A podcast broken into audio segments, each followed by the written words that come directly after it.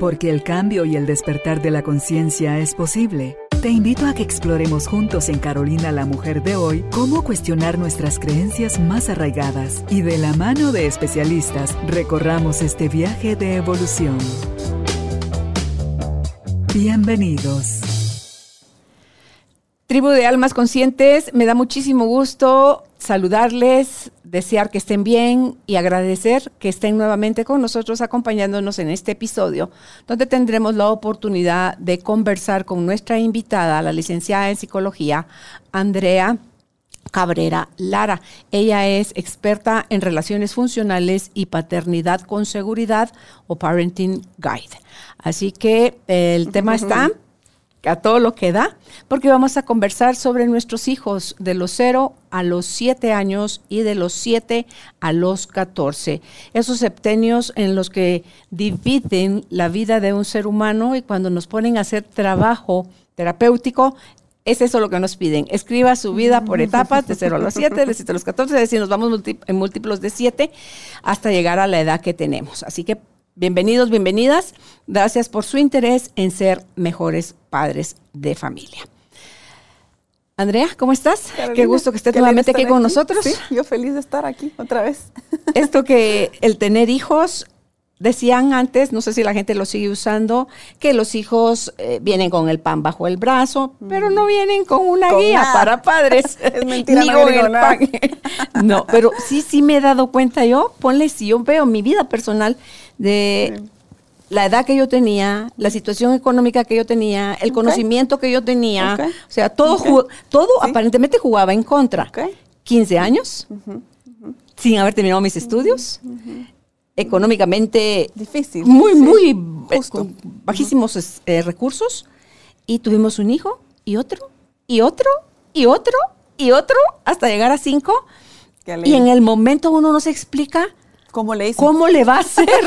¿Cómo es que las cosas funcionan, Andrea? Porque hoy te ves y dices, sí, a pesar de todos esos inconvenientes, digámoslo así, pudimos sacar adelante a nuestros hijos. Eso es justo lo que, bueno, vamos a desviar un poco el tema, pero es importante que lo diga, eso es justo lo que habla em, la psicología positiva eh, y un autor famoso de, de, la psicología positiva que se llama Sullivan, bueno, hay otros, ¿verdad? Pero uno cuando piensa en psicología positiva piensa en ser positivos y no es esto, sino hay estudios científicos en psicología positiva que dicen que en realidad la capacidad humana es mucho más grande de la que pensamos.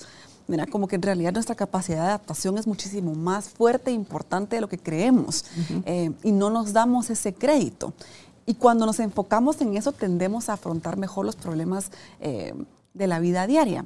Entonces, son estudios muy recientes que hay en, esta corriente de psicología positiva y tiene que ver con eso y es parte de las cosas importantes que deberían de decirnos a todos los papás cuando salimos del hospital o cuando nos entregan al bebé, que va a estar bien, ¿verdad? como todo va a estar bien. No va a estar bien por arte de magia, pero porque si tenemos, nos damos ese permiso de pedir ayuda, ¿verdad? De saber que no siempre vamos a hacer las cosas bien, de tener la seguridad de equivocarnos porque nos va a pasar, em, de ser honestos, de buscar comunidad, de buscar apoyo. Entonces vamos a, vamos a resolver. Justamente estaba leyendo acerca de eso, qué interesante que lo hayas mencionado, porque creo que es muy interesante retomar esa parte, em, que hay como dos, dos puntos de vista actuales.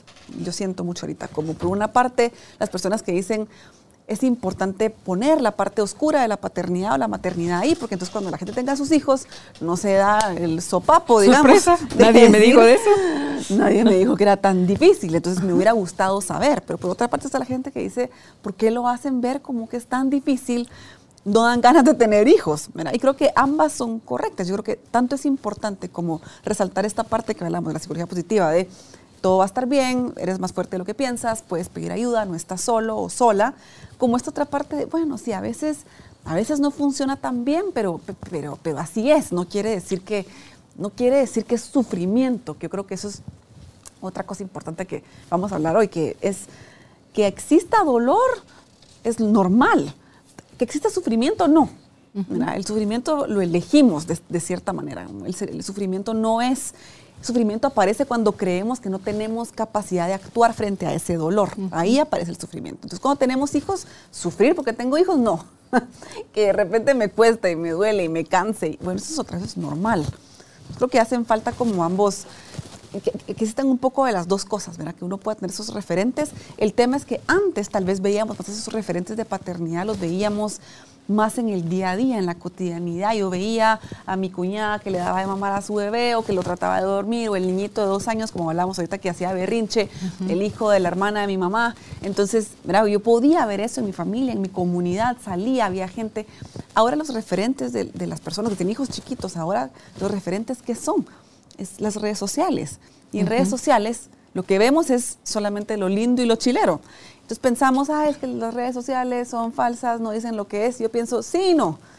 Sí, pero también creo que no sería respetuoso para el niño tampoco publicar, esto es lo difícil, miren cómo llora Juanita, ¿verdad? Como uno también tiene que tener criterio al consumir ese contenido que aparece en redes y saber, ok, esto es un álbum de fotos, la gente me está poniendo lo lindo. Obviamente hay una parte que es difícil, pero bueno, me podría extender en esto, pero el punto es ese, que sí, es, puede ser difícil y cuando uno ve para atrás uno se da cuenta, si no hubiera sufrido tanto, me lo hubiera disfrutado más.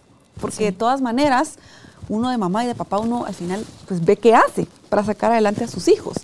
Sería, sería, yo trato como de tener ese, ese reenfoque constantemente, como, ok, ahorita está siendo difícil, me detengo, cierro los ojos y pienso, ok, ahorita está siendo difícil, pero esto lo pueden usar, pueden decir, así como he salido otras veces de otro montón de cosas que pensé que no iba a salir, salí.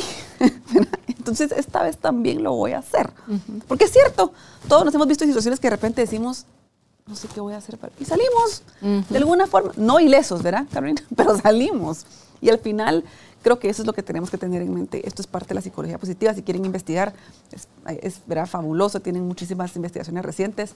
Pero sí, amarrado a eso que tú me decías, esto creo que es importante ponerlo sobre la mesa. Sí, eso que decías tú también de los referentes de paternidad a otros pares o gente de la edad de uno criando niños más o menos de las mismas edades de uno.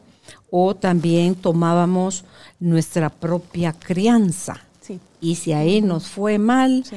el dolor y la herida, si no hay una investigación o un deseo genuino de querer hacer las cosas Mm. de una manera diferente, en conciencia de que me sentí lastimada, me sentí abandonada, rechazada y todas las heridas, es, y yo no quiero repetir ese patrón, voy a buscar intencionalmente hacer las cosas de una manera diferente, Diferente. porque la referencia más marcada, más que más afecta es la que vivimos nosotros en casa desde la forma en que nos, nos educaron.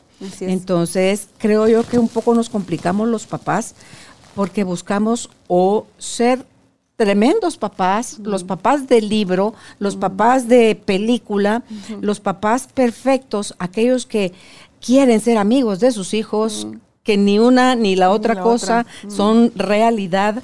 Y nos olvidamos que hay cosas más importantes que eso a la hora de vincularnos con ellos. Claro. Y es el amarlos, el protegerlos, el nutrirlos. Porque sin esos ingredientes, el niño no, No importa existe. que viva en una casa de lujo, estudie en un supercolegio, viaje, tenga los juguetes de moda, eh, se vista con ropa de marca, nada de eso nos sustituye la, lab- No. la labor de papá, ni el amor de papá y mamá, sino que es como el, el maquillaje que ponemos enfrente en la culpa que sentimos, Andrea, porque no estamos llenando satisfactoriamente esos espacios que vinculan de manera amorosa nuestra forma de ser con nuestros hijos. Sí. Y digamos que conforme vamos creciendo, es un tema interesante, porque conforme vamos creciendo, nuestra personalidad se va haciendo más evidente. Entonces, se evidencia un poco más, que, ah, Carolina es así, tal vez Carolina, me estoy inventando, ¿no? Es como su lenguaje del amor es eh, las palabras de afirmación o los actos de servicio. Entonces, eso se va a ir evidenciando conforme tú vas creciendo y uno va viendo más. Entonces, si yo soy tu amiga, yo quiero agradarte, yo voy a tratar de agradarte con tu lenguaje del amor, porque yo sé que ese es tu lenguaje. Conforme uno va creciendo y uno lo va descubriendo, y conforme pasan los septenios, también eso puede ir cambiando. Pero cuando somos niños, el lenguaje del amor es un poco universal, y ahorita vamos a ver por qué. ¿Hasta qué edad te dura eh, eso de cuando somos niños, en los primeros añitos. Diría que los primeros dos septenios, más o menos. A partir, Ah, del, a partir del tercero, más o menos. Digamos que sobre todo el primero. Ahorita vamos a ver en el segundo hay un poco un cambio. Es como es gradual, ¿verdad? Pero sobre todo el primero, el segundo, yo diría que también a partir de los 14 años es cuando ya uno dice, bueno, tal vez a mí. Entonces, a lo que voy con esto que tú me decías de em, yo compro, le compro juguetes para. mm, pues sí, tal vez si me lo dan a mí, digamos que mi lenguaje del amor son los regalos, digamos, que es uno de mis lenguajes del amor, es cierto. Si mi esposo me dice, mira, te pasé, y, re- y regalo no tiene que ser Algo caro. Te pasé comprando estas flores, para mí es, Oh. es- o sea, o, o unas flores, no sé, la miel, aquí te compré la miel que te gusta y para que comas tus panqueques. Eso dice mucho. El sábado, por Ajá. ejemplo, por decirte una cosa, pues sí, quedas bien conmigo. No quiere decir que sea una persona materialista, alguien que le gustan los regalos, pero a lo que voy con eso, cuando somos niños, sí es importante identificar, saber que hay un lenguaje del amor universal que tenemos que exceder primero, ¿verdad? porque todavía están como en fase de desarrollo. Es como, digamos, un bebé que está en el vientre de su mamá. Las necesidades van a ser las mismas del bebé, que la mamá se alimente, que esté tranquila, que ¿verdad? todo esto es igual. Entonces, pues esto para reforzar esto que tú decías, ¿verdad? al inicio sí necesitamos mucho todos estar de acuerdo en un mismo tema y ese mismo tema general, por lo menos en el primer septenio, es el cuerpo físico. Mira, esa es la, la primera etapa si queremos empezar a El hablar del tema. físico es lo como El cuerpo, ¿verdad? es como lo principal, digamos, y ahorita lo, lo vas a ver tú, claro, Carolina, y ustedes también. En un bebé, el bebé es puro cuerpo, ¿verdad? El bebé necesita que lo carguen, necesita, y lo voy a repetir, el bebé necesita que lo carguen. No es un tema de mal acostumbrado, no es un tema de berrinche, porque el berrinche es una es una situación que requiere de una habilidad manipulativa y la manipulación se desarrolla mucho después de lo que pensamos. Un bebé es incapaz de manipular porque no tiene esa habilidad desarrollada.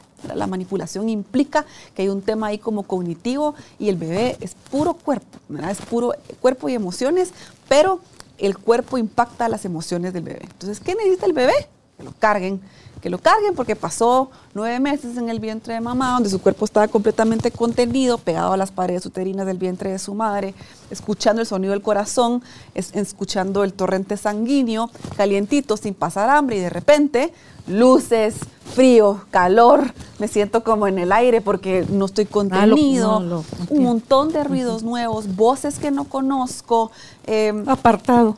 Apartado y eh, es un poco traumático para los bebés. Entonces, si entendiéramos que no es que uno se lo esté inventando, sino que esas necesidades primarias al inicio son universales y una de esas es contener el cuerpo, entonces lo haríamos con menos culpa. ¿verdad? Entonces nos llevaríamos a nuestro bebé. Todos debiéramos de saber de esto. Porque entonces las mamás se estresan, el bebé solo quiere cargado, pues sí, es lo que necesita. Los bebés son inteligentes, son muy Mira el sabios. ejercicio ese que hicieron con la mona de alambre que le pusieron Sí, saliendo del pecho el biberón sí. y el monito estaba recibiendo cierto, alimento, cierto, pero, no pero no. recibía vínculo. exacto. Entonces él se Exacto, afecta. Exacto. Entonces, el cuerpo. Y esto es cuando son bebés, estoy hablando como el puro cuerpo. Cuando el bebé nace y es chiquito, eso es lo que necesita. ¿Qué será sus primeros seis meses, su primer año?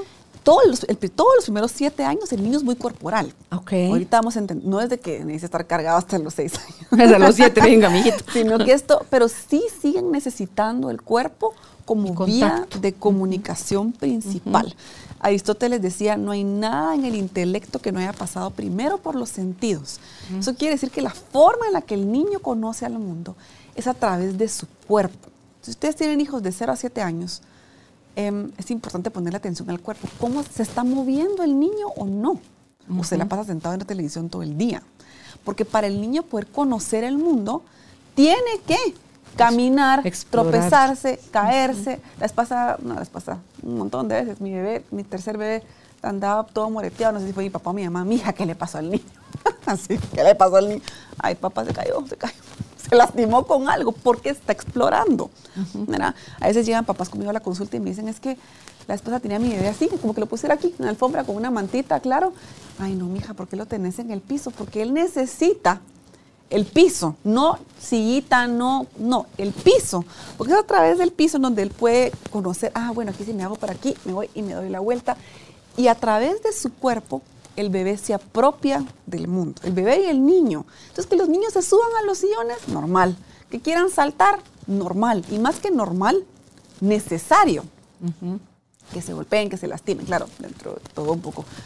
Pero entonces, todo lo que el niño va a aprender en ese primer septenio tiene que pasar por el cuerpo. Entonces, en realidad, no sirve de mucho, pues no se le, se, le puede enseñar como por gracia, por así decir, pero que aprenda los colores, que aprenda esto y lo otro, pues sí, está bien, pero de todas formas lo va a aprender cuando tenga 7 u 8, los colores no va a aprender antes, pero digamos sumar, restar, leer, son habilidades que va a aprender de todas maneras después cuando su cerebro esté más presto, ¿verdad? Cuando esté más listo para recibir ese aprendizaje. Y vamos a ver por qué en el segundo septenio. Pero en el primero, si queremos enseñarles algo, todo tiene que ser a través de su cuerpo. Del contacto. Entonces, y más que el contacto, o sea, el contacto, pero también el moverme. Ellos se contacto, tocan todo, se meten todo a la boca. Cuando son bebecitos, que ya se pueden sentar, que el juguete, que el chin que todo, las llaves, lo que sea que tú les des, ha de irse sí o sí a su boca. Para conocer las diferentes texturas, ¿verdad? La boca tiene un montón de terminaciones nerviosas, entonces todo eso manda información al cerebro acerca de cómo es el mundo que me rodea. Entonces, el, los primeros siete años la teoría de los septenios es una de las cientos de teorías que hay del desarrollo humano. Esa no es la única. Cuando hablamos de etapas de desarrollo, podemos hablar de Piaget, podemos hablar de Erickson, podemos hablar de Steiner, que habla de esta teoría de los septenios. Podemos hablar de un montón de, teorías que de los 0 a los 2, que de los 2 a los 4, que después que cada 5 años. Hay distintas. A mí esta de los septenios me encanta. Ahorita vamos a ver por qué. Pero es porque creo que va muy de la mano con el desarrollo interno del cuerpo. ¿A qué me refiero con esto? ¿Qué pasa en un niño cuando cumple aproximadamente 6 o 7 años? ¿Qué pasa? Un hito, importante.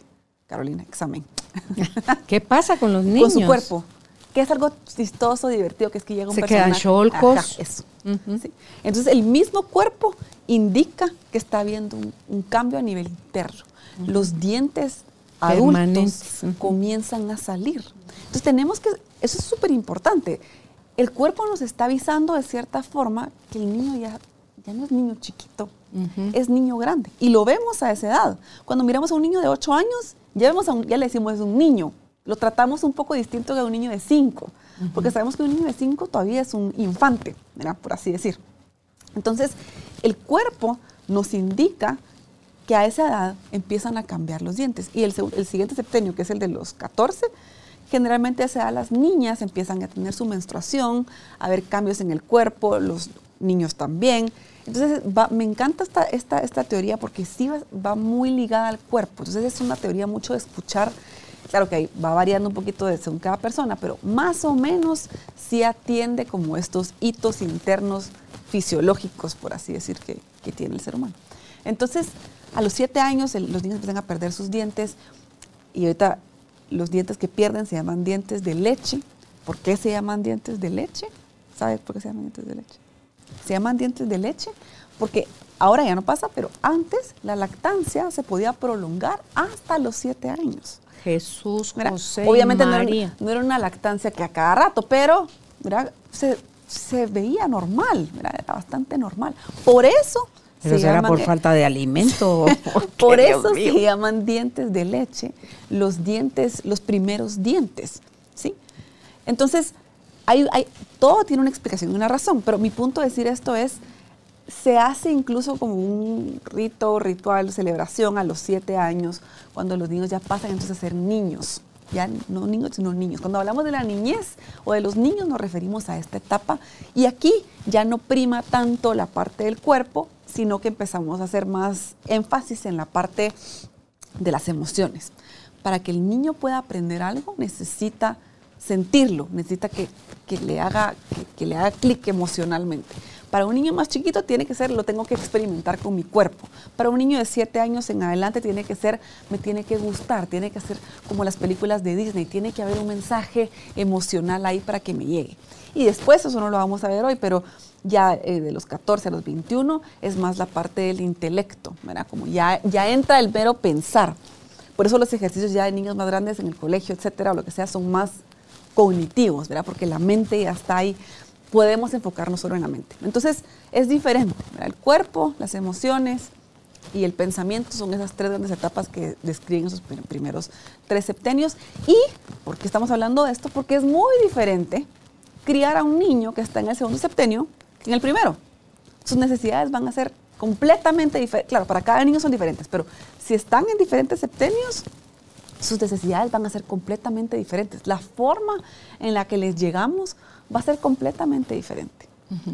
si queremos que aprendan algo, si queremos que nos digan algo, eh, tenemos que llegarles por un lado. Entonces, si queremos enseñar a leer a un niño de 6, 7 años eh, y le decimos, esta es la S, esta es la T, va, a aprender, porque el ser humano, como hablamos, es pilísimas y puede hacer muchas cosas, pero tenemos que decirle, mira, la S es como una serpiente y le contamos una historia de la serpiente. Y entonces enfocamos todo el día en hablar. Tenemos que llegarle a esa, a esa parte emocional para que el niño pueda entonces entender, ¿verdad? Vamos a ver la letra T, ¿qué se te imagina a ti que es la T? Y hacemos una obra de teatro con la letra T y hacemos esto y lo otro, porque estamos implicando las emociones del niño. Esto es importantísimo tomar en cuenta en el segundo septenio. Y los niños que están entre los 6, 7, 8 años están como en ese impasse y que puede ser difícil porque están dejando de ser niños chiquitos y están empezando a ser. Se debaten entre, necesito todavía a mis papás muy cerca, pero yo veo a los demás niños grandes jugar, verán los grandes, digamos, que juegan y saltan y también quiero ser parte de ese grupo, pero todavía no. Entonces, esas transiciones también es importante como papás notarlas. Pensaba al, escucharte, Andrea, que existen también, creo que se dan los dos grupos, los papás que no sé qué es lo que los domina para no dejar crecer a sus hijos y los hijos como Peter Pan que no quieren crecer. Entonces, ¿qué está en juego cuando va uno como adulto interrumpiendo bloqueando o queriendo extender de más esas etapas? Buenísima pregunta. Cada septenio, así como tiene una forma de aprender, cuerpo, emociones y pensamientos, también hay una virtud que uno obtiene cuando uno transita bien cada septenio y es diferente en cada septenio.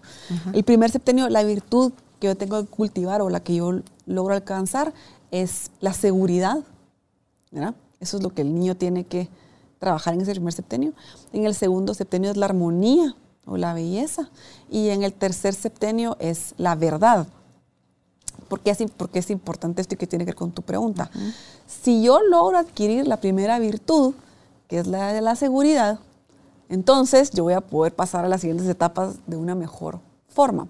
Los niños que no terminan de crecer porque probablemente no se les dio la seguridad que necesitaban en ese primer septenio.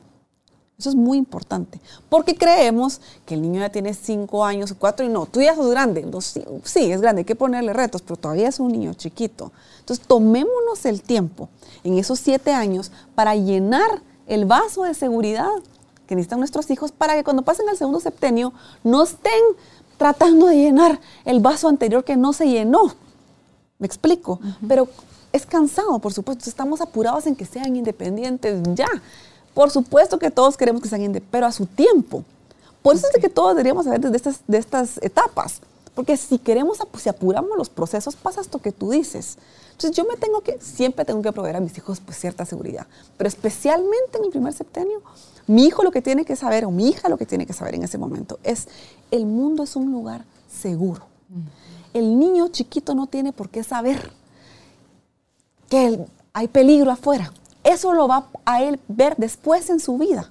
Después lo va a aprender y lo va a poder afrontar correctamente si en el primer septenio él cultivó esas herramientas para poder hacer frente a ese mundo difícil. Ok. Los que están siendo testigos de violencia en la casa, ahí eso se, se pierde. se pierde. Porque la seguridad ni siquiera, ni a mi mamá, ni a mí, ni a mis hermanos, ni nada. ¿Verdad? Entonces, eh, por eso que es tan traumático.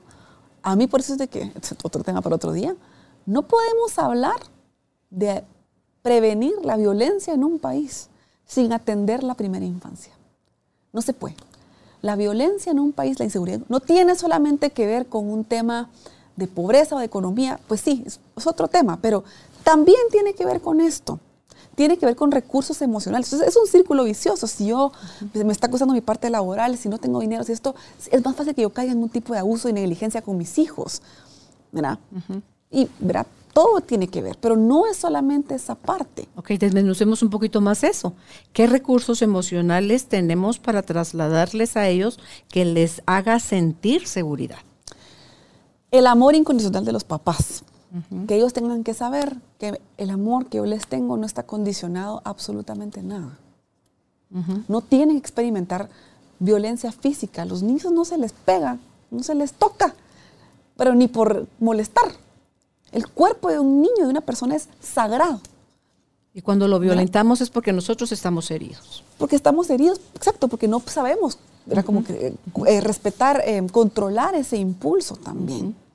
El niño tiene que saberse protegido en su casa. Y si nos equivocamos porque se nos fue y le pegamos o le gritamos, tenemos que regresar y reparar. Entonces, el niño sabe que va a haber un adulto que está en sintonía con lo que él necesita. ¿verdad? Que si llora, no lo vas a dejar, ay, qué ridículo, Dios, me voy, ¿verdad? Sino que lo voy a atender. No es consentirle el berriche, es saber que él está en una etapa distinta y que probablemente me necesita un poco más ¿verdad? para poderse regular. Entonces, por eso es que es tan importante este primer septenio, porque entonces si los vamos dejando, se vuelven niños ansiosos, porque porque no saben, ahí viene mi mamá y mi papá, no sé si me va a gritar o no, no sé qué me va a decir. Entonces, todo el tiempo están ansiosos. Y cuando llega el papá o la mamá, eh, se le prenden porque no sé cuándo te vas a ir, o no sé si me vas a avisar o no, no sé porque eres rara eres raro. ¿Verdad? Eso promueve esa ansiedad también. ¿Tú crees que eso tiene que ver en algo? Por ejemplo, hay niños que cuando los mandas al kinder por primera vez lloran y vomitan y lo que sea, y otros que se quedan, ah, te mueven la manita felices y entran a conocer niños. Influye muchísimo la personalidad, ¿verdad? Por supuesto que no, no todos podemos darnos el lujo de no mandar a nuestros hijos a un kinder porque tenemos que trabajar o tenemos cosas que hacer o no tenemos la paciencia, que yo sí creo que es válido, es que un papá diga yo no puedo, mejor que esté el niño en un kinder a que esté en casa con una mamá y un papá que se quieren arrancar los pelos. Entonces, pero es esperable, digamos, así como hay niños que se quedan en el kinder y se van felices por su personalidad, es normal, también es normal un niño que, habría que ver el caso al caso de la Carolina, pero también es bastante normal porque todavía su centro, su seguridad tiene mucho que ver con esos papás. Y elegir un kinder, entonces que los kinders en realidad, eso no lo digo yo, sino que son investigaciones que han hecho, tienen que emular el ambiente de casa. Por eso hay niñeras. Por eso, hay niñeras. no, están en escritorio los bebés, ¿verdad? Imagínate. Está ahí un como hay mesitas comunales. ¿Verdad? Y hay como hasta a veces como cocinita, les ponen a hacer una siesta. Porque lo que están tratando de hacer es reflejar el ambiente que hay en casa. Incluso aquí creo que en Guatemala no hay mucho, pero en Europa, en Estados Unidos, creo que en México también un artículo que hacen como digamos que por ejemplo que mi mamá, o que tú dijeras, voy a hacer un mi nursery, una mi guardería y, voy y toman cinco niños. Entonces te traen a cinco niños y tú los cuidas en tu casa. Mira, son otros modelos que cada vez pues, se ven más, eh, porque lo que queremos regresar es este punto de la seguridad. Que los papás no tengan miedo de hacer sentir seguros a sus hijos, porque eso es lo que necesitan en ese momento. Si el niño logra entender que es un lugar seguro, entonces puede pasar a la siguiente etapa y los encargados de proveer esa seguridad somos nosotros. Cuando hablabas de la violencia física, me haces pensar también en la no violencia verbal, la no violencia alimentaria, la no violencia... son, son varias violencias las que hay que... Dejar a los niños sin comer como castigo, por ejemplo, también es dañino, porque también afecta la seguridad de nuestros hijos. Porque ¿cómo así que no? El niño no tiene que me saber. que merecer la comida. Claro. Es súper importante, sobre todo que la comida está ligada a este tema también de como un lenguaje del amor en el sentido de tiene mucho que ver con esa cercanía, esa succión, ese placer que el niño siente cuando come. Hay un confort emocional también eh, que el niño va adquiriendo ahí.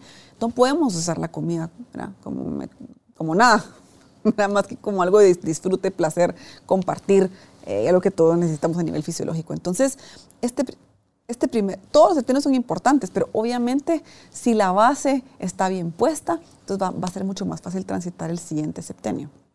Entonces vemos niños que transitaron bien este primer septenio, que entran y cumplen ocho años y fluyen, ¿verdad? Mucho más fácil. La primaria, ya, entonces ya se sientan en sus escritorios. Hay también ese cambio, más o menos ahí. Por eso es que ya se empiezan a más o menos leer, 6, 7 años, 8, a leer, a escribir, a hacer más tareas, cosas más independientes. La forma en la que escriben cambian. Su cuerpo, ¿verdad? Cambia, se estiran un poquito más. Desde que se quedan cholcos les cambia les todo. cambia su cara. Sí, hasta eh, cómo se quieren vestir, todo. Siguen necesitando... Eh, pero entonces entran, es como que antes de los siete años, ellos todavía, incluso este autor dice que antes de los siete años todavía no han nacido, digamos, al mundo. Todavía están como, vinculados con mamá. ¿verdad? En, en su casa, como que en su, ¿verdad? El mundo es interesante, sí, es interesante, pero es más interesante mi casa. Por eso es que cuando estábamos más en- en- dentro de este encierro de la pandemia, etcétera, pues sí, estábamos preocupados por los niños chiquitos. A mí siempre, mi, mi preocupación siempre fue más los niños más grandes, no tan los niños chiquitos, porque aunque uno estaba cansado y bueno, tener a los niños tampoco era como que lo más era fácil, los niños chiquitos en casa en realidad tienen todo lo que necesitan. Esa es la realidad. La, ¿Tienen que socializar? Sí. Pero la persona más importante para los niños son sus papás. Un niño de 7 años para abajo, los papás. Em, yo sé que sí hay niños que disfrutan compartir con otros niños antes y no estoy negándolo, pero hablando de lo que más necesitan, sus papás. Ahora, ya niños de 8 años, 9, lo que tú me dices hace un momento, 12 años, sin tu referente social de tus amigos. Son aislados, Eso sí, eso sí, introvertidos. eso sí me parecía, porque ya ahí, a esa edad, es, mis papás ya no son tan cool. Te quiero mucho, mamá, pero yo Ahora quiero irme a la pares, casa de Juancho. mis pues. amigos, sí. ¿Ah? Yo me quiero ir a la casa de, yo quiero con Anita y me quiero ir con mi amiga. Y eso es lo normal. Esos niños, eso es lo que a mí más me dolía y que me sigue costando en esta etapa, ¿verdad? Como ellos lo- sí lo necesitan. Mira, esa es la diferencia que existe también ahí. Entonces los niños que tuvieron esta, cercanía con sus papás en el primer septenio, pues transitaron tal vez un poco mejor el encierro, porque tienen esa relación cercana con sus papás. Entonces, ay, qué aburrido, pero bueno, mira, de plano, pues lo transitaron mejor. Si no, tal vez hubo más choque con los papás, porque ahora tengo que vincularme con este papá o esta mamá con el que tal vez no desarrollé una relación. Se puede salvar siempre, siempre podemos reparar. Lo ideal es no tener que reparar, sino prepararnos, pero siempre podemos reparar. El tema es estar conscientes. Mira, Pero si ni siquiera te das cuenta del daño que estás haciendo o ya hiciste, ahí sí estamos. bueno, pero si están escuchando este episodio es porque seguramente mal. sí, Sí. se quieren dar cuenta. En ese primer septenio, cuando los niños están descubriendo el mundo, cuando se están relacionando con las cosas, que están eh, trepándose, experimentando, lastimándose, se ensucian, o cuando son más chiquitos que quieren em- empezar a independizarse, a comer solitos, ya no quieren que les des, quieren ellos, aunque agarren mal el cubierto Sí, y se echen la mitad encima del cuerpo y la otra mitad sí cae en la boca.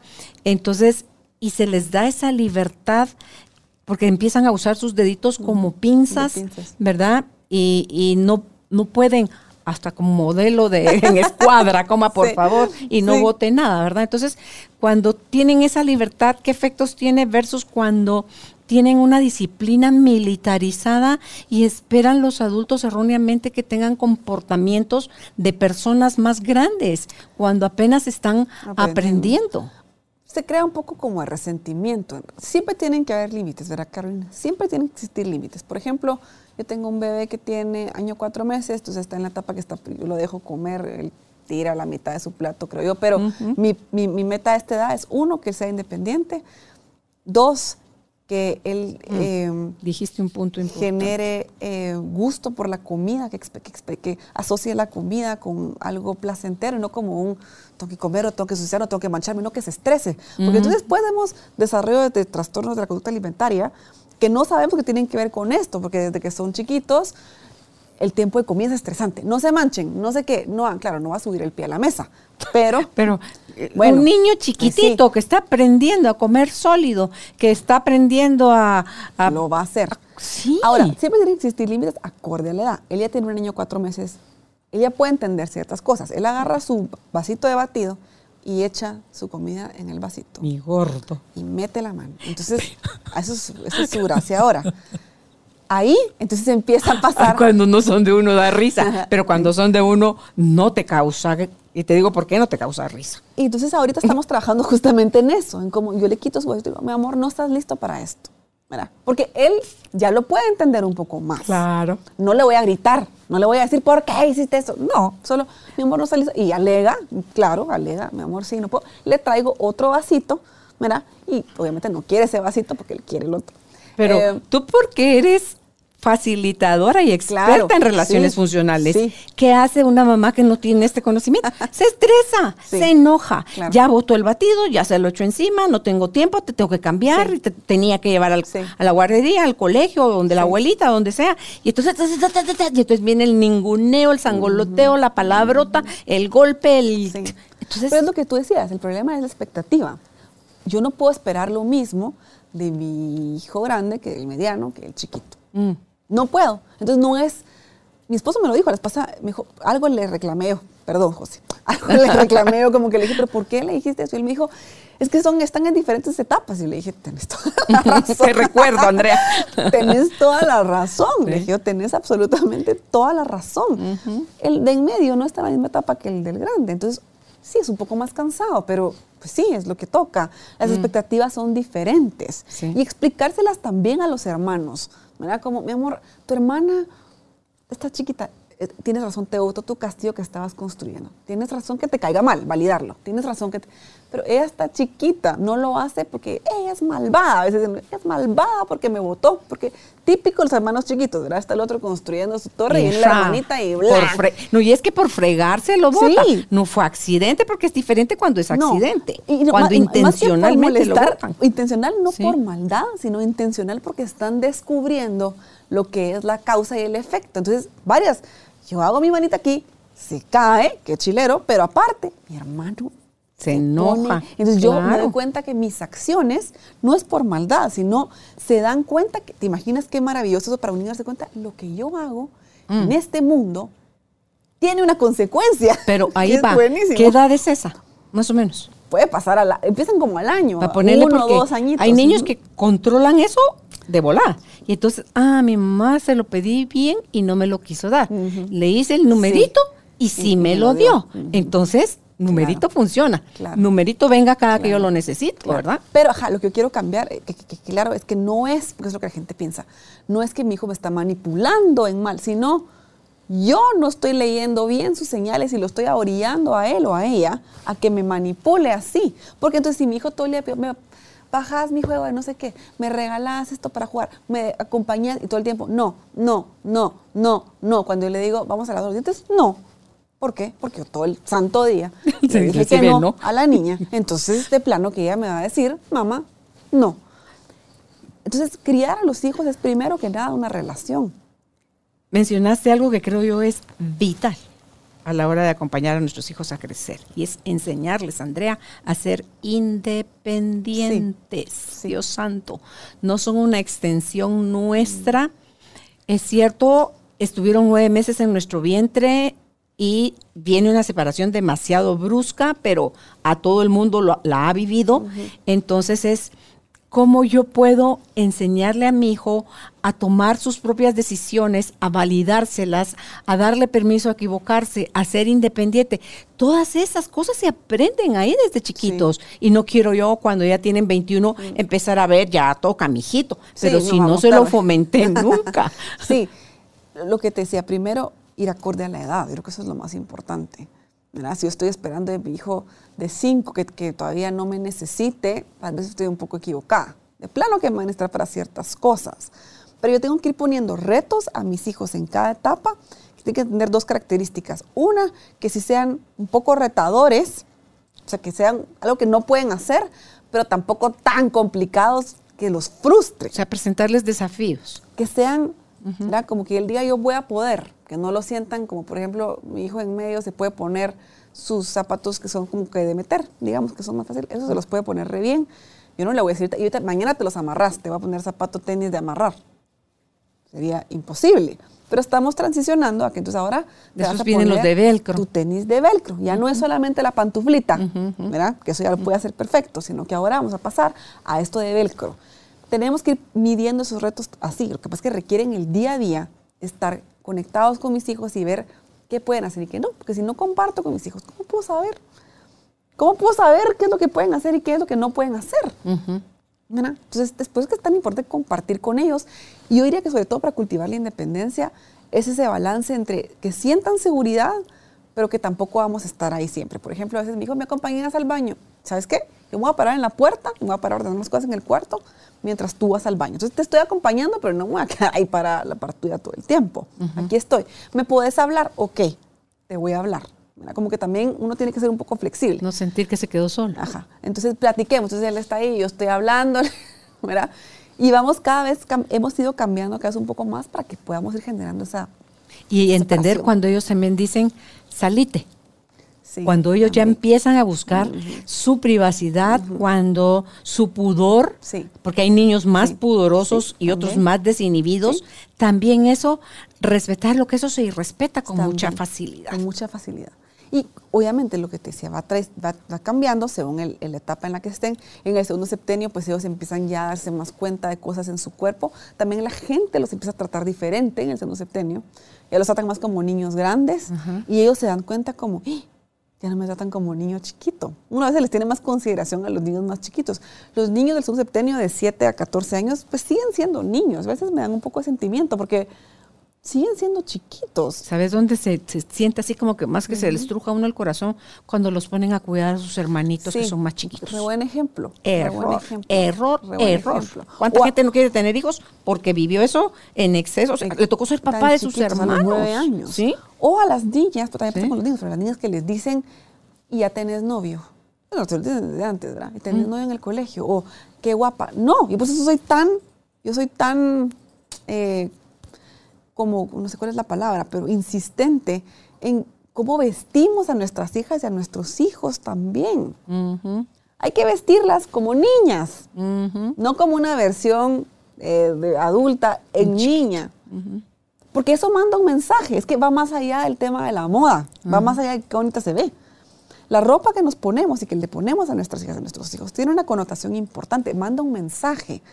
Y no estoy diciendo a los demás, a ellas y a ellos también. Mira, como de, en qué etapa también yo estoy. De hipersexualizan, creo yo. De hipersexualismo a las niñas y a los niños. es tan importante seguir tratando a las niñas como niñas, que hagan cosas de niñas. Mira, porque se va tan rápido al final. ¿Qué pasa con las chiquitas que desarrollan a los 9, 10 años, sí. que ya el cuerpo les cambia? Pero su mentecita todavía no maduró a la edad de 13, 14, 15 años que desarrollan algunas. Entonces, ¿cómo, si tú eres mamá de alguien así, cómo manejar la situación? Si hormonalmente hay unos cambios tremendos eh, adentro. Entender que aunque, que aunque el cuerpo vaya avanzando, a veces la mente y las emociones todavía no están ahí. Lo que hablamos, sí, el cuerpo nos da un indicador más o menos de pues, en dónde estamos, pero más que nadie los papás conocen a sus hijos y a sus hijas, en este caso a sus hijas, y tienen que saber, ok, que ya desarrolló no es de que ya se puede casar, me explico, por decir una, no, o que ya, se, ya te desarrolló, entonces, no, él le cambió su cuerpo, no, sigue siendo una niña. Y es importante poder sostener a esa niña, no en el sentido de que no, que no haga nada, no, pero ir viviendo, la verdad, como, ok, hay niñas que todavía tienen intereses de niña, y nos preocupamos. Y yo a veces pienso, no, está, está bien, ella va a su ritmo. Por eso es que esa edad es difícil. Tú me lo decías también, esa edad es difícil. Porque hay niñas y niños que ya están más, ya se ven más grandecitos, pero otros más chiquitos, pero... Y en realidad el, el, espectro es bastante amplio. Es difícil para los niños. Y para ellos también, como que ellos ven, eh, Ay, pero esta niña se pone así, pero yo no, a mí me interesa esto, a mí me interesa lo otro. Yo creo que uno de mis hijos también eh, siempre le gustaban más cosas como no tan, digamos, no, le gustaba, ahora ya, ya no le gustaba nada como de superhéroes y guerra y pelea, y no le encantaba tanto. Estaba chiquito todavía. Le gustaba como más, y es alto, entonces yo creo que lo percibían a veces como, entonces es difícil como uno insistir en no, ¿verdad? ¿Te puede gustar todavía esto? Y ya creció, ahora le encanta, pues todo quiere ser superhéroes, todo es el super, quien ganó, el malo, el bueno. Pero bueno, esto para ilustrar que es importante conectar con nuestros hijos, de ver en qué etapa van y entender esto de los septenios también. Y sobre todo que en esta parte que yo te decía, el segundo septenio, que habla mucho de la armonía, la belleza, todo tiene que entrar por las emociones. Entonces es delicado, ¿verdad? Porque tenemos que enseñarles a nuestros hijos y hijas en el segundo septenio que el mundo es hermoso, que es armonioso, encontrarle a todo como esta parte emocional para entrarles, pero a la vez que no es lo más importante, ¿verdad? que la parte visual no es lo más importante y los papás de ahora tienen un gran reto en cuanto a eso. Cuando yo era chiquita, cuando yo tenía 11 años, no había nada, Facebook pues ni nada, no hay absolutamente nada. Entonces era más fácil para los papás. Ahora la tienen más difícil también. Entonces los papás que no tengan duda, eh, miedo en pedir ayuda. Un papá no tiene, no necesariamente, como tú decías, no nace con un- no, viene con un manual de instrucciones para saber que, claro, uno puede investigar, pero está bien también consultar y pedir un poco de ayuda. Y a uno en el rol de abuelo también entender que los tiempos son otros También. totalmente. Por un lado y por otro, uno ya tuvo la oportunidad de educar a sus hijos y ahora es momento de los hijos de hacer sus tanes Sus en la educación de los hijos, de sus propios hijos. Y, y que va a ser diferente el contexto, no mejor ni peor, solamente distinto. Yo sí creo que si están más expuestos el tema, pues va para otro programa también, pero todo el tema de la tecnología a esa edad. Porque de cierta manera sí es... Yo no soy antitecnología para niños, solo creo que hay que regular la tecnología bien, porque en este segundo septenio, por ejemplo, cuando ellos empiezan a, a despertar de ese mundo y mis papás son importantes todavía, pero mis padres me interesan más, ¿Qué pasa cuando la tecnología es la única forma, digamos, en el confinamiento que tenían para conectar con sus amigos? Pues entonces la tecnología es importante. Y cada vez más va siendo importante. Entonces, ¿cómo regulamos eso también? ¿Cómo los protegemos? Oía una charla que hablaba de eso precisamente, sobre cómo cuando estás en este mundo tecnológico constantemente en contacto con pantallas, tu ojo, porque las imágenes brincan, brincan mucho, o sea, los cambios son muy constantes y, y- Sí. y están esa, Apareciendo sí, apareciendo y desapareciendo. Entonces, que una buena, una buena forma de contrarrestar eso es la lectura en papel En papel, físico, sí, porque eso te hace estar Ajá, vas palabra por palabra, línea por línea, Mm. página por página, se está estático Sí. y tus ojos se van moviendo Sí. en un movimiento más. sí, los ojos. sí. Entonces, que eso ayuda a reducir el sobreestímulo que están teniendo hoy en día niños, adolescentes y adultos por el efecto pantalla. Sí, sí. Que lo hagan. Y que y el tema es que tenemos que igual practicarlo, porque la tecnología llegó para quedarse, ¿verdad? Entonces Sí. tampoco... Sí, claro, sobredos- no sobredosificarlos, porque cuando son chiquitos, pero un adulto es su trabajo, Claro. es su cualquier cosa, lo que querrás. Pero eh, bájele también a ver la televisión, bájele también, o sea, más contacto con la naturaleza, hagan más ejercicio, Caminar. compartan más cosas, juegos en familia, o sea, Sí. todo ese tipo de cosas es no pelean con la tecnología y sí la contrarrestan un montón. Y, y en el primer septenio sí podemos casi que, casi que eliminarla. Yo no estoy tan en contra de la tecnología, pero ese es el momento donde podemos aprovechar para no usarla tanto. Porque después la vamos a usar toda la vida. Pero es la nana. Ahora la tecnología Sí. es la nana. Sí, sí. Está, inquieto, Sí. está molestando, ya Sí. se aburrió, pa. Sí. Y también iPad, tiene que ver con la, teléfono. con, con la expectativa que tenemos de los niños. Porque entonces si esperamos que el niño de 5 años esté tranquilo, de 3, entonces la expectativa... Me acuerdo que alguna vez una mamá me dijo, es que no puede ser, Andrea, esto debería de ser más fácil, no debería ser tan así. Su hijo es chiquito. Entonces yo le dije, no, es que sí es difícil, así es como tiene que ser. Lo que pasa es que tenemos en mente la idea del anuncio de televisión donde está el niño jugando y sonriendo a la mamá mientras la mamá trabaja en la computadora. Mentira, eso no pasa. ¿Sabes qué sí pasa, Andrea, con el tiempo? Es que dura tan poquito cada etapa, de verdad. No se quedan sin gatear 40 Mm. Sí. años, se quedan sin gatear unos mesecitos. Sí. Y empiezan a caminar con inseguridad un periodo cortito. Sí. Y después Y ya los ves corriendo, ya los ves saltando. O sea, cada periodo dura tan poco y es de verdad. Lo que lo hace difícil es lo que uno cree que es difícil. ¿Por qué? Les prometo. Mm. Hoy como abuela yo puedo decir, pasa tan rápido el tiempo y desaprovechamos muchos momentos de más vínculo, Sí. de más amor, de más incondicionalidad y más rígidos. Perdemos el tiempo en ser más rígidos, en exigencias, en castigo, en consecuencias. en- Sí. Y no, no, les prometo que no es así. Y luego no- en la vida, cuando ya eres un adulto de mi edad o mayor, o te llega el momento de la muerte, te vas a arrepentir cuando estés en las puertas de la muerte, dicen los expertos, porque hay estudios sobre Mm. Sí, eso, es de todo aquello que no te diste permiso, a hacer. Ajá. Más que de las metidas de pata. Ajá. No, no te vas a arrepentir tanto de tus metidas de pata como de todo aquello que no te Qué diste permiso hacer. a Entonces, ti, y yo le agregaría entonces ahorita a tus hijos. ¿verdad? Claro, pero no- si no te das permiso a ti, ¿qué les vas a estar Claro. dando permiso a los niños? Claro. Entonces, y- y sí, la expectativa es el, es, es el- Por eso que es importante saber de este tema. Sí. Es saber Sí. que un niño de 7 años está en esa transición, que de repente se empiezan a ver regresiones en niños. Es porque están, ellos mismos deben de sentir, ay, pero mi cuerpo me está cambiando. Pero si para uno de adulto, cuando uno está en una transición, uno se empieza a ver las arrugas, canas, es difícil ver el cuerpo cambiar. Pero uno tiene las herramientas para decir, bueno, estoy creciendo, esta es la vida, estoy madurando uno tiene esas herramientas cognitivas. Un niño, ¿qué sentirá? Inseguridad. De ver que su cuerpo está cambiando. Y fíjate No que tam- tampoco lo trabajamos en la infancia y en la adolescencia, que cuando pasamos a ser adultos jóvenes en adelante, toda esa, eso por eso es que nos produce la incertidumbre, nos produce pavor, Pavor. porque según nosotros tenemos el tener cierto conocimiento de algo te da seguridad. No, la seguridad te la va a dar cuando ya Sí. pusiste, te pusiste en movimiento, Ajá. accionaste Sí.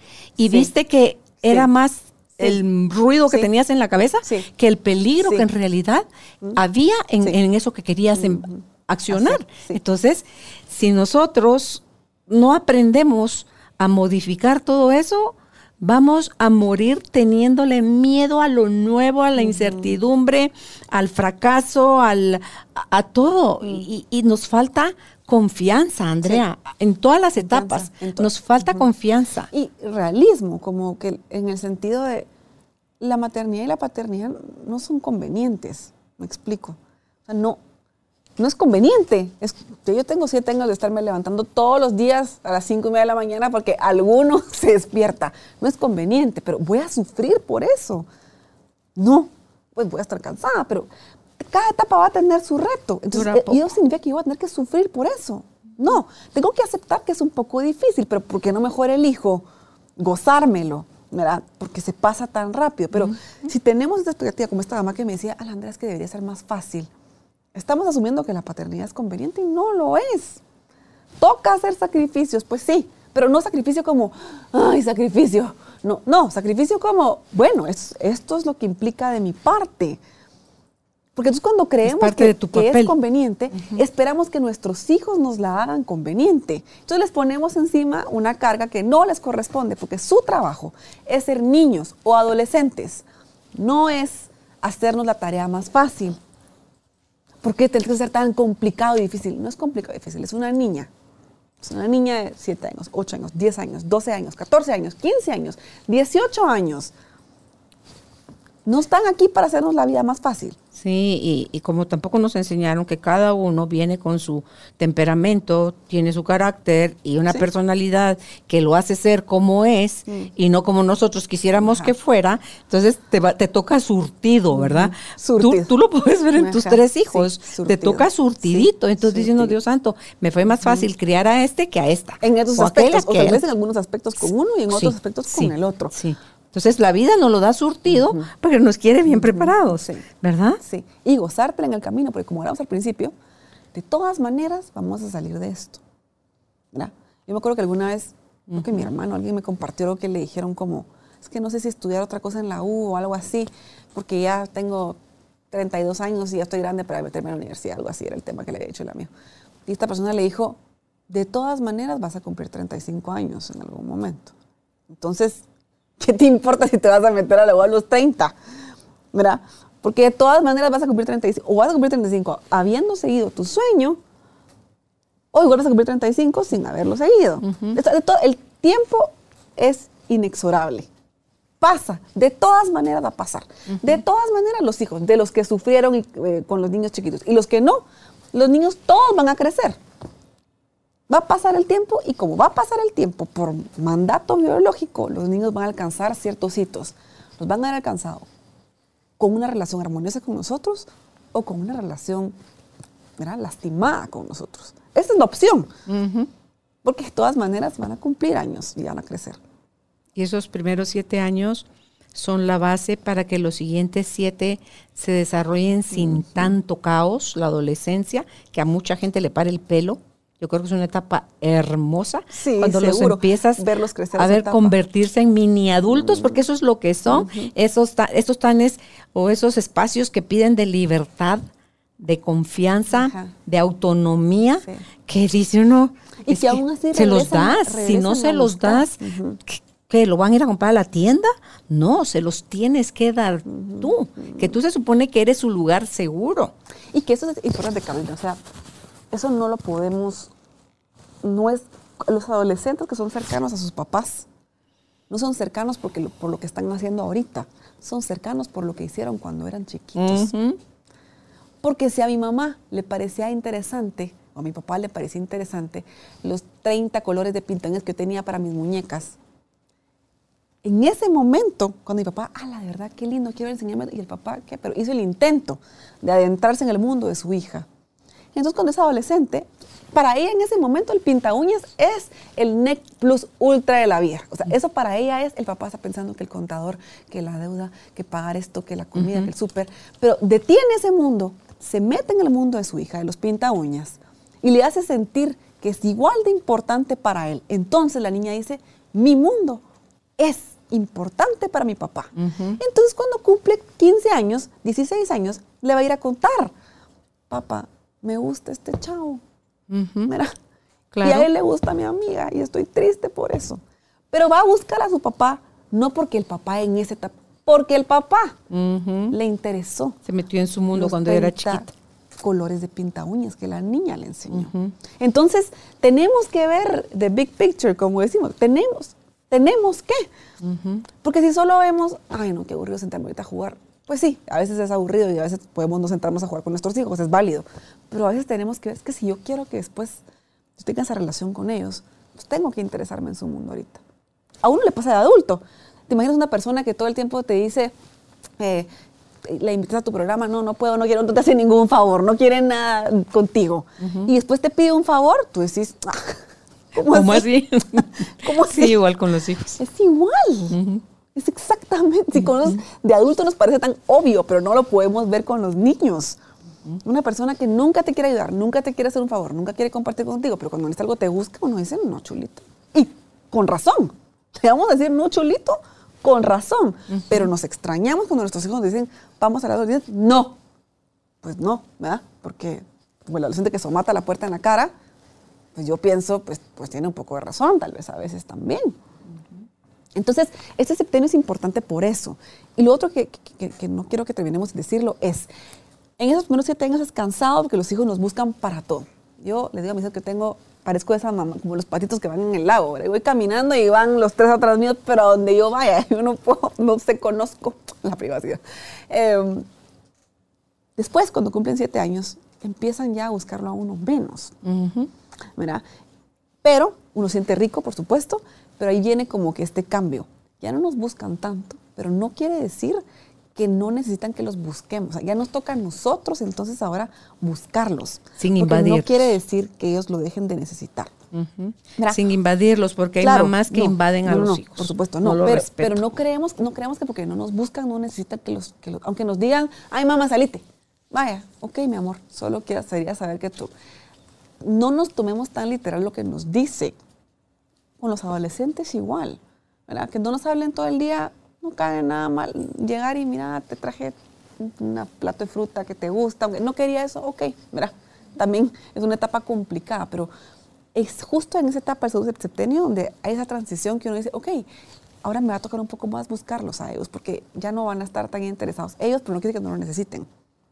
Si es que desde esos cambios tan fuertes que hay en el cuerpo, tanto en niños como en niñas, el acostumbrarte, a- se vuelven un poco torpes. Ajá. Algunos crecen los pies, crecen los Ajá, brazos, sí, crecen las además. piernas, eh, les sale acné. Se ven raros porque Sí, les cambia sí. las la nariz, Las la facciones cara. se ven un poco deformes. Se ven raros. Sí, sí, Se Es cierto, uno se ve raro. Pues yo me acuerdo, yo mira, pues, del pelo, la ropa no te queda. Es difícil y eso genera, genera frustración. Adaptarte a tu nuevo cuerpo. ¿verdad? Reconocerles como que tienes razón. Como a veces uno está muy metido en su mundo de adulto y, ay, pero es que eso no es un problema. Pues para ellos en ese momento sí es un problema y hay que reconocérselos, ¿verdad? De- si tienen acné, a mí me pasó, yo tuve acné fuerte tarde, ya, adolescente, pero más tarde. Y yo en realidad lo único que quería que me dijeran, sí, es importante, porque, porque me siento horrible, ¿verdad? Y lo que quería oír en ese momento era Es eso. que como que desaparece la cara. Sí. Es, somos el barro.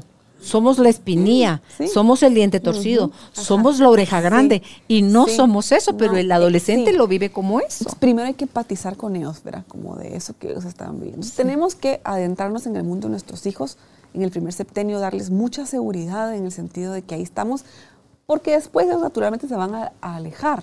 Biológicamente, la- el punto es de que se van a alejar, se van a alejar. Lo que queremos es ver cómo se van a alejar. De eso es que depende la relación que tenemos con ellos.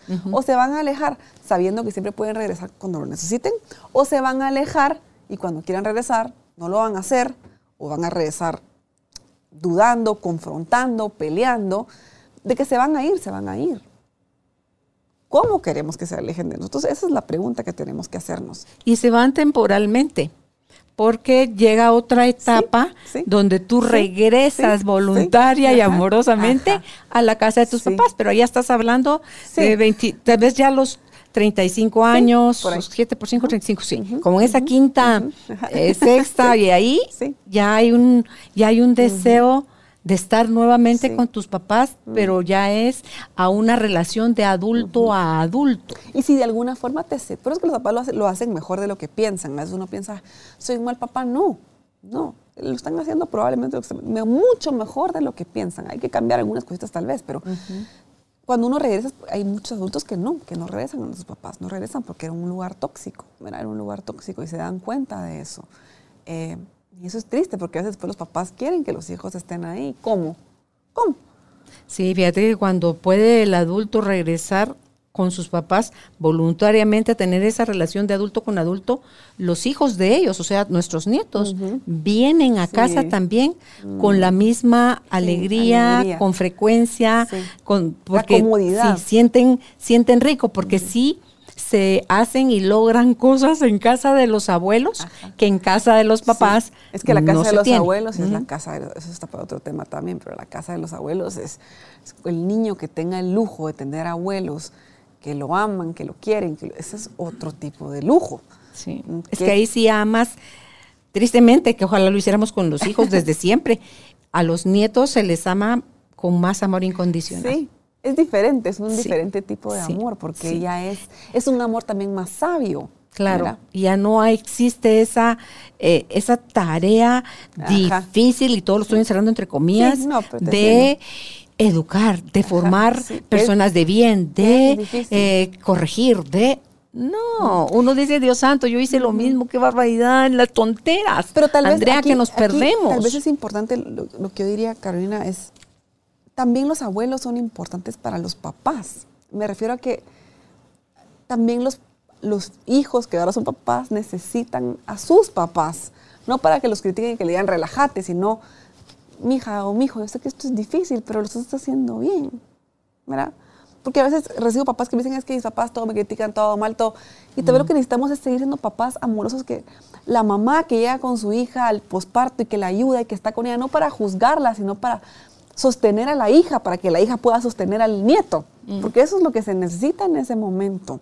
Los papás siempre van a tener una función de papás con sus hijos. Sí, yo a mis hijos sí les puedo decir, veo tal situación, mi percepción es que te estás perdiendo en esto, tú eres libre de hacer lo que quieras, pero evalúalo, solo Sí. sopésalo, porque eh, pasé yo también ya por esa edad, claro, Claro. es que de verdad son Sí. muchas las metidas de Sí.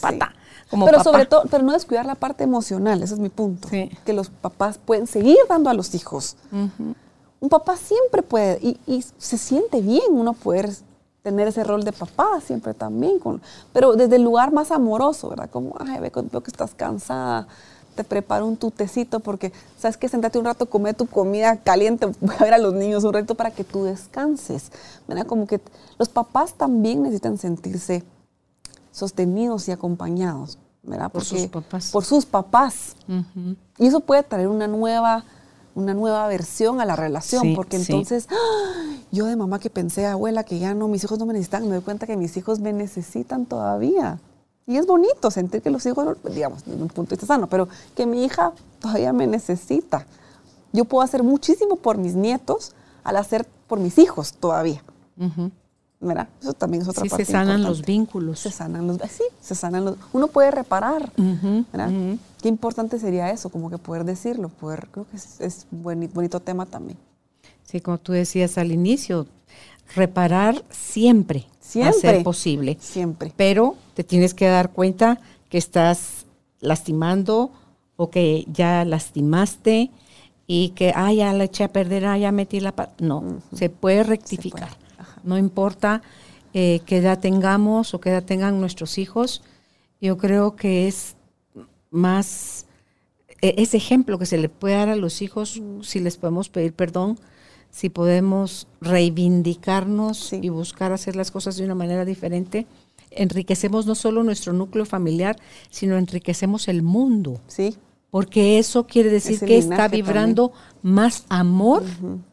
Mientras más familias haya amándose, respetándose, aceptándose, en el buen sentido de la palabra como son, porque aceptar no quiere decir, ah, tú pegas, pégame. Sí. No, o sea, no, no, no, no es eso, aceptar.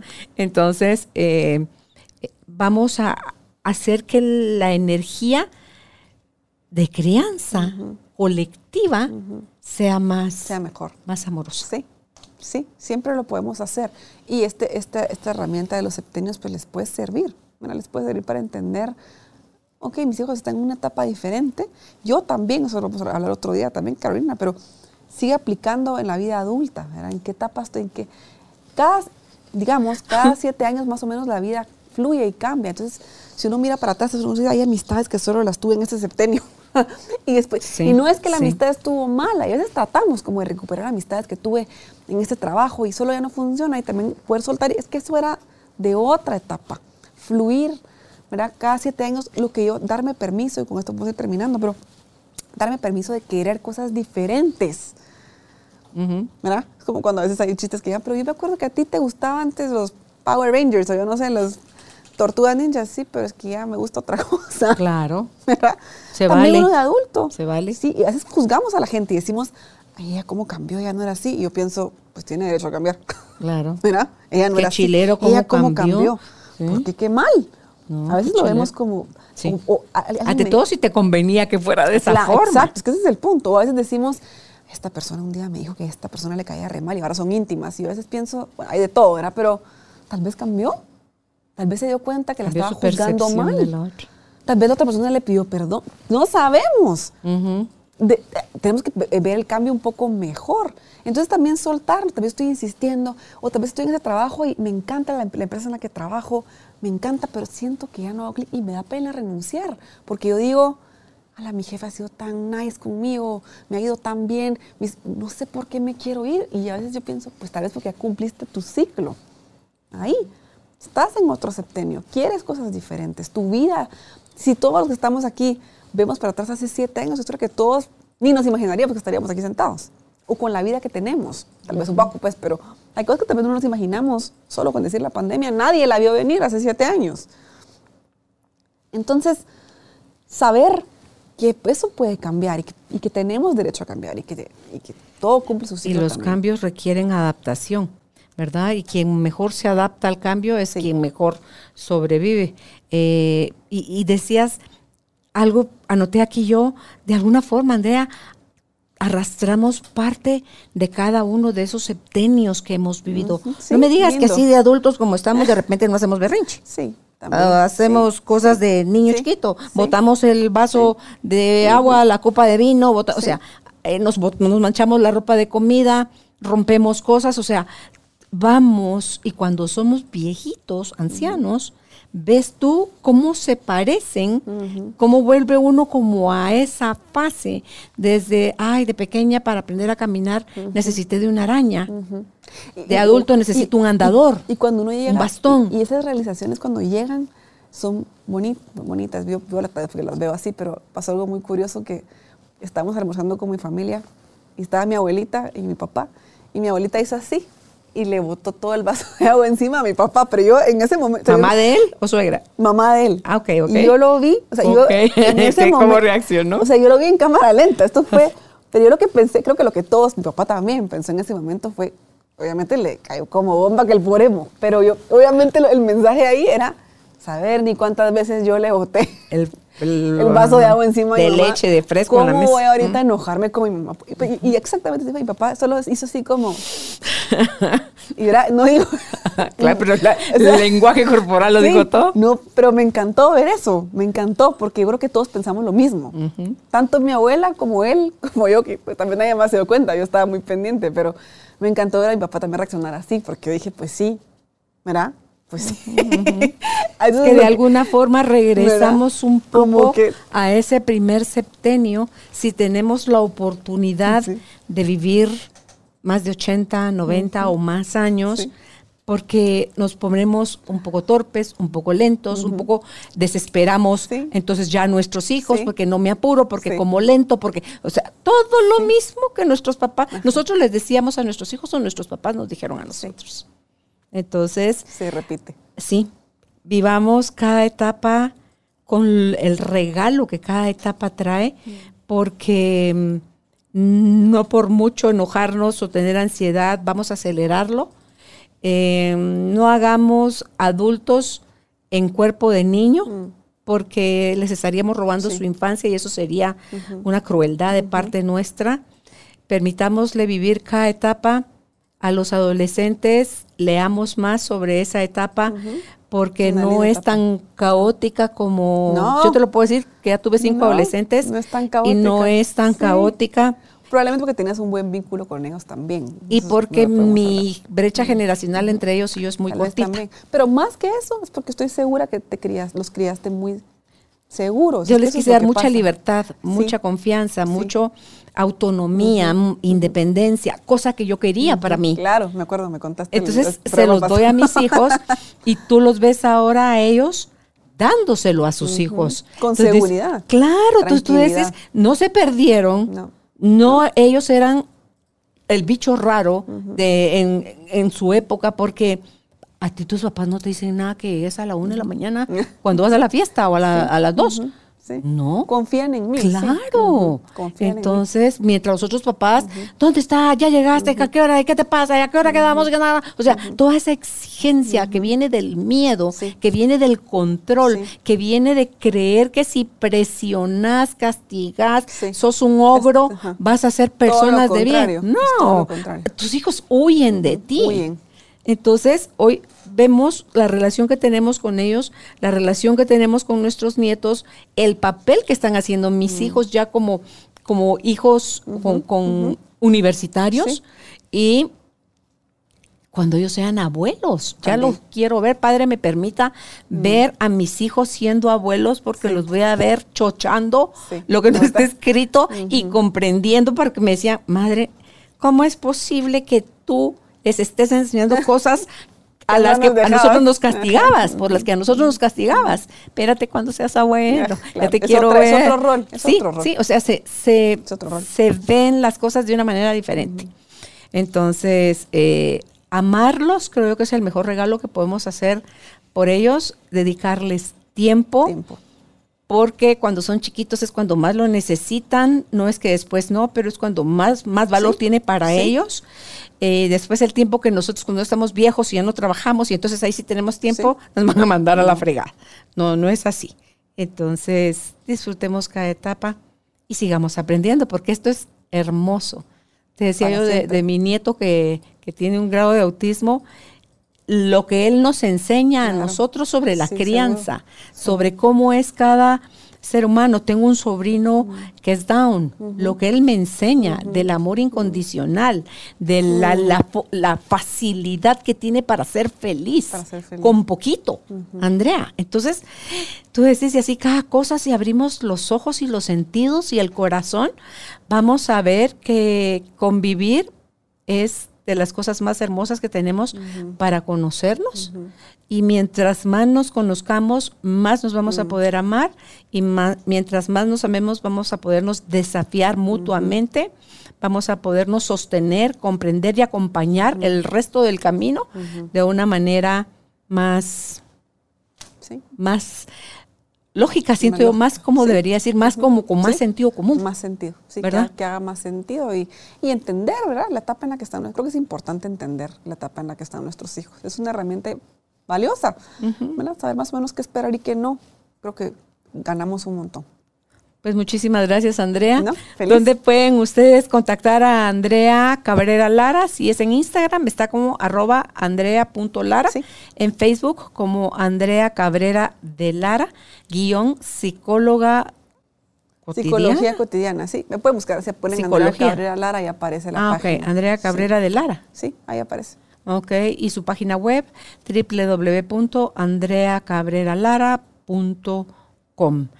Y si usted no se ha suscrito, lo invitamos, lo haga, se suscriba en nuestra página www.carolinalamujerdehoy.com.gt, que como Carolina la Mujer de Hoy nos, nos encuentra en todas las redes sociales.